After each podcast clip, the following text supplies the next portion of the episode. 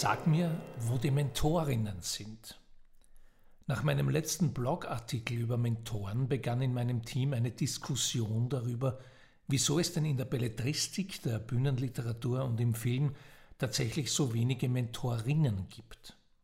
Das ist eine wirklich interessante Frage. Zu einem großen Teil hängt das naturgemäß mit der elenden Stellung der Frau in der Gesellschaft zusammen und mit der über die Jahrhunderte gelebten Alltagskultur, in deren Rahmen man alles, was Weisheit und Führerschaft betrifft, nahezu reflexartig stets männlichen Figuren zuordnete und es allzu oft noch immer so macht. Wieder besseres Wissen. In Tat und Wahrheit riecht dieses Manko umso paradoxer, weil doch gerade die Literatur eine wesentliche Quelle des Hinterfragens unter anderem auch gesellschaftlicher Konventionen zu sein hat und gleichzeitig nahezu jeder Mensch prinzipiell mal als seinem ersten Mentor einer Mentorin begegnet, seiner Mutter. Das mag zwar in vielen Fällen nicht ganz so gut laufen, wie es sollte, dennoch ist in den allermeisten Biografien die Mutter diejenige Bezugsperson, die dem kleinen Helden bei seinen ersten Schritten auf seiner Reise allerlei zeigt und auf manches hinweist, was ihrem Erfahrungsschatz entspringt, ihn motiviert, orientiert, inspiriert, alles, was halt Mentorinnen so tun, wenn der Tag lang und Heldin und Held auf der Suche nach Werten, Wahrheit und Gummibärli sind. Mentorinnen, Weisheit in Reinkultur. Wenn wir an die beiden offiziellen Herzkammern denken, aus denen jede anständige Mentorenpumpe besteht, Empathie und Kompetenz, dann fällt uns doch auch gleich mal die Mutter ein. Oder die Großmutter, wie in meinem Fall, die alte Story-Dudette, die mich bis heute begleitet mit ihrer unerschöpflichen Weisheit, aus Forrest Gumpscher Allgegenwart genährt und stets ungefragt verbreitet. Ich sage nur trojanisches Pferd, denn Timeo Danaos et Dona Ferentes hat Laokon ja nur nachgeplappert und wir alle wissen wem.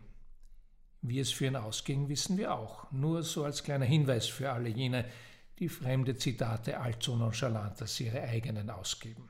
Apropos Troja. Der Begriff Mentor stammt aus der Odyssee. Dort war ein Mann namens Mentor, bester Freund und Ratgeber des Odysseus und vor allem dessen Sohnes Telemachos. Warum konnte Mentor diese Aufgabe so brillant erfüllen?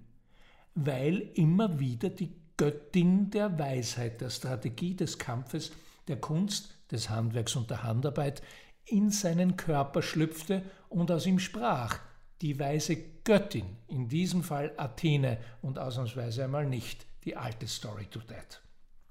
Der Original-Urmentor konnte also vor allem deshalb Mentor sein, weil ein weibliches Wesen, eine Göttin, und zwar die Göttin der Weisheit aus ihm sprach. Und dennoch ist die Literatur arm an weiblichen Mentorfiguren, an Mentorinnen? Dann weiß ich jetzt auch nicht mehr. Er fällt uns ein. Hm. Mentorinnen, Weisheit in Reinkultur. Pippi Langstrumpf als Mentorin vor allem für Tommy und Annika, aber auch für alle anderen in ihrem Umfeld. Oder Dolores in Sister Act, die mit ihrer mehr als unkonventionellen Art das Denken im Kloster ebenfalls massiv durchlüftet. Beides hochwirksame Mentorinnen, aber per se nicht als Mentorinnen angelegt. Mary Poppins und Nanny McPhee als Kindermädchen oder gute Feen und Hexen wie Glinda aus der Zauberer von Oz kommen mir in den Sinn. Dann fallen mir noch die Lehrerinnen Catherine Watson aus Mona Lisa Smile und Erin Crowell aus Freedom Writers ein.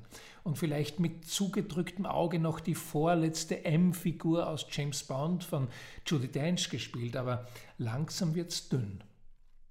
Schon überhaupt abseits des klassischen Rollenbildes als Muttertier und gütige Behüterin oder dem direkten Gegenteil, dem Wildfang im Gleitchen so richtig saftige Mentorinnenlegenden in der Bauart von Merlin, Gandalf, Obi-Wan Kenobi, die wirklich allen ein Begriff sind? Fehlanzeige. Da klafft eine ziemlich breite, finstere Lücke in der Literatur, oder?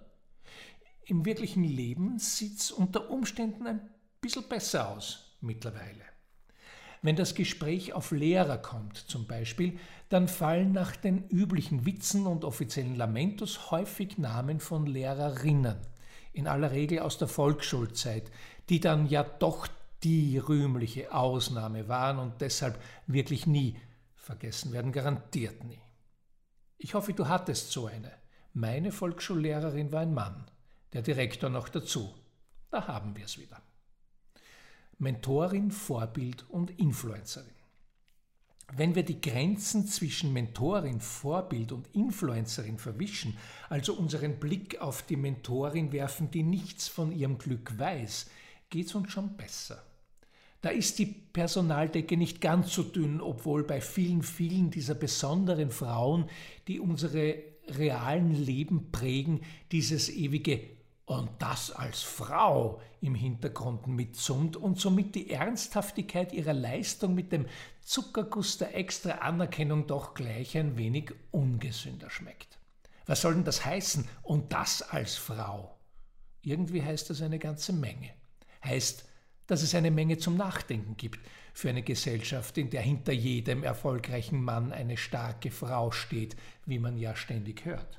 Ja, unsere Mentoren, die uns nicht kennen, solche gibt's auch und das sind nicht unbedingt die schlechtesten, obwohl man sie meistens nichts fragen kann, die Empathie prinzipiell sehr einseitig strömt und man sich schon allerlei selbst zusammenreimen muss. Mentoren aus der Ferne, Vorbilder in einer speziellen Aufgabe oder Lebenssituation, in der wir uns befinden, die Sie in ähnlicher Form ebenfalls durchlebten und durch Ihr Handeln beispielhaft und lehrreich für uns meisterten. Ich lese viele Autobiografien von solchen Menschen und lerne. Alleine wenn du The Long Walk to Freedom von Nelson Mandela, schon wieder ein Mann, liest, rückt das deinen Blick auf die Probleme des eigenen Lebens in eine Perspektive, die dir dein Jammern in der Sekunde abstellt. Bird by Bird von Anna Lammert ist ein wunderbares biografisches Buch über das Schreiben, aber vor allem auch über das Arbeitsethos und über Beharrlichkeit in den Mühen der Ebene, die jede schöpferische Tätigkeit gnaden und ausnahmslos mit sich bringt.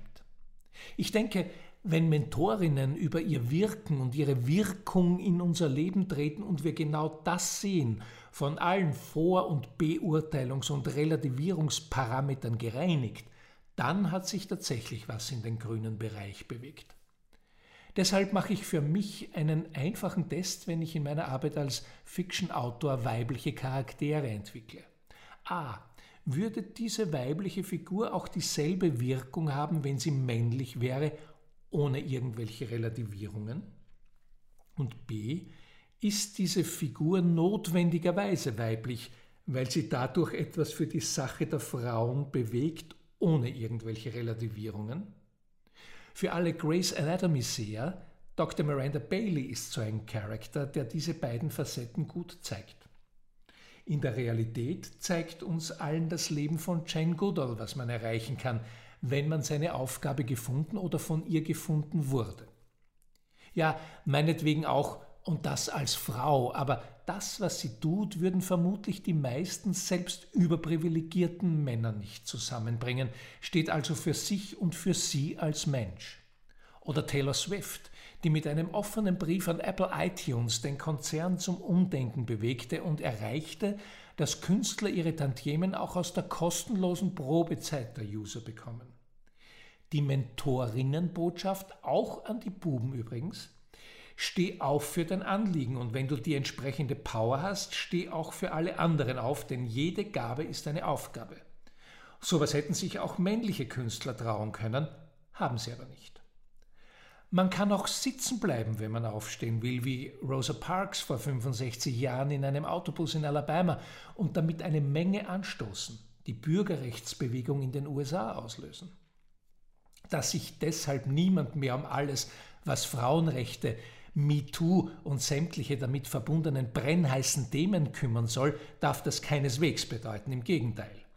Das wäre doch was für Unternehmen, die es ernst meinen mit ihrem Purpose und Anliegen und was sonst noch alles schwer in Mode ist. Hier könnte wahrlich Großes bewegt werden im Interesse aller und auch im Interesse, warum denn nicht, der Marken selbst. Können Marken als Mentorinnen wirken? Da denke ich gleich an den noch immer legendären Think Different Film von Apple. über die Menschen, deren Verrücktheit sie denken ließ, sie könnten die Welt verändern und es somit auch taten. Zwei Frauen kamen vor, Maria Callas und Emilia Earhart. Das war's. Fällt dir was auf? Fällt dir was ein? Apple selbst fällt ja schon länger ziemlich wenig ein, Nike dafür zum Glück etwas mehr, was auch Serena Williams feststellt. Wie eine Marke ihre Mentorinnenambition substanziell vorbildlich auf den Weg bringen kann, turnt seit 2014 mein Favoritenprojekt Hashtag Like a Girl von Always vor.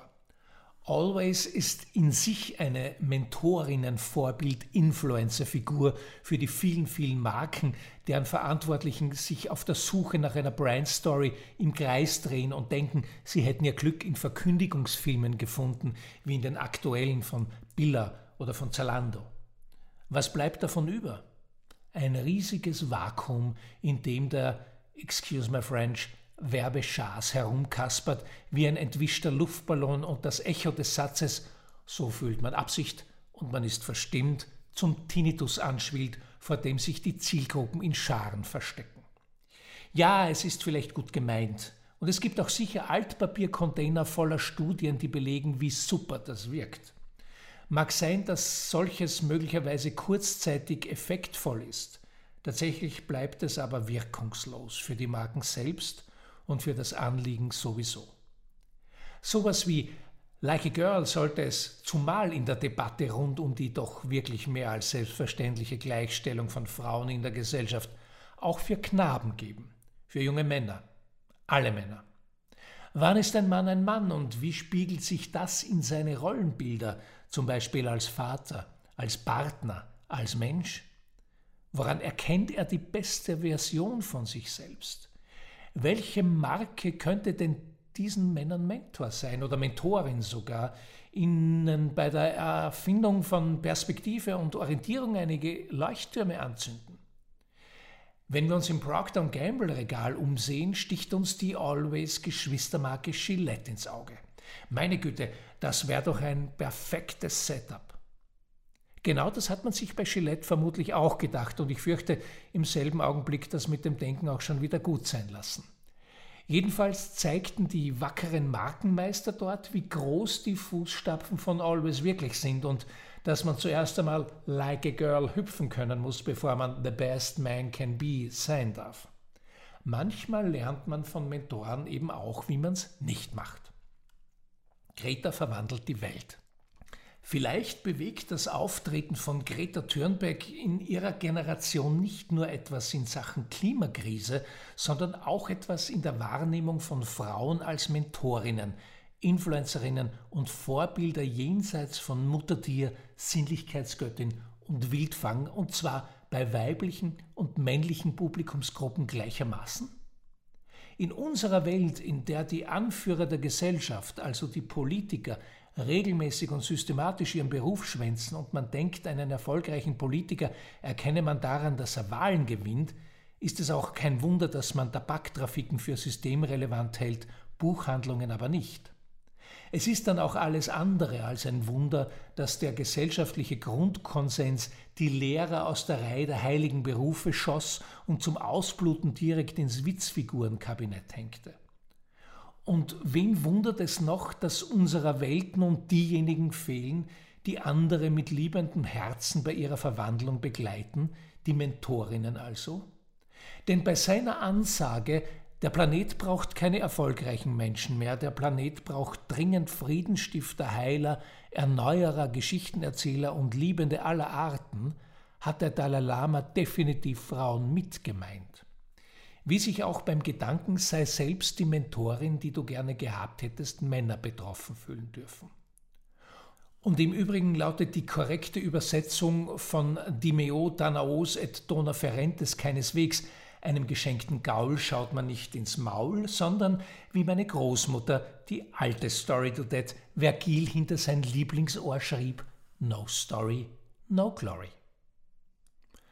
Übrigens, No Story, No Glory, der Podcast ist da. Ab sofort gibt es jeden Dienstag ab 6.30 Uhr eine neue Folge über alles, wovon wir reden, wenn wir von Story reden und wie Stories uns stark machen, als Menschen, Unternehmen und Gesellschaft. Mit Gedanken, Gesprächen, interessanten Gästen und jeder Menge Inspiration für dich. Am besten gleich bei Apple Podcasts, Spotify oder Soundcloud abonnieren und natürlich über meine Website markusgull.com.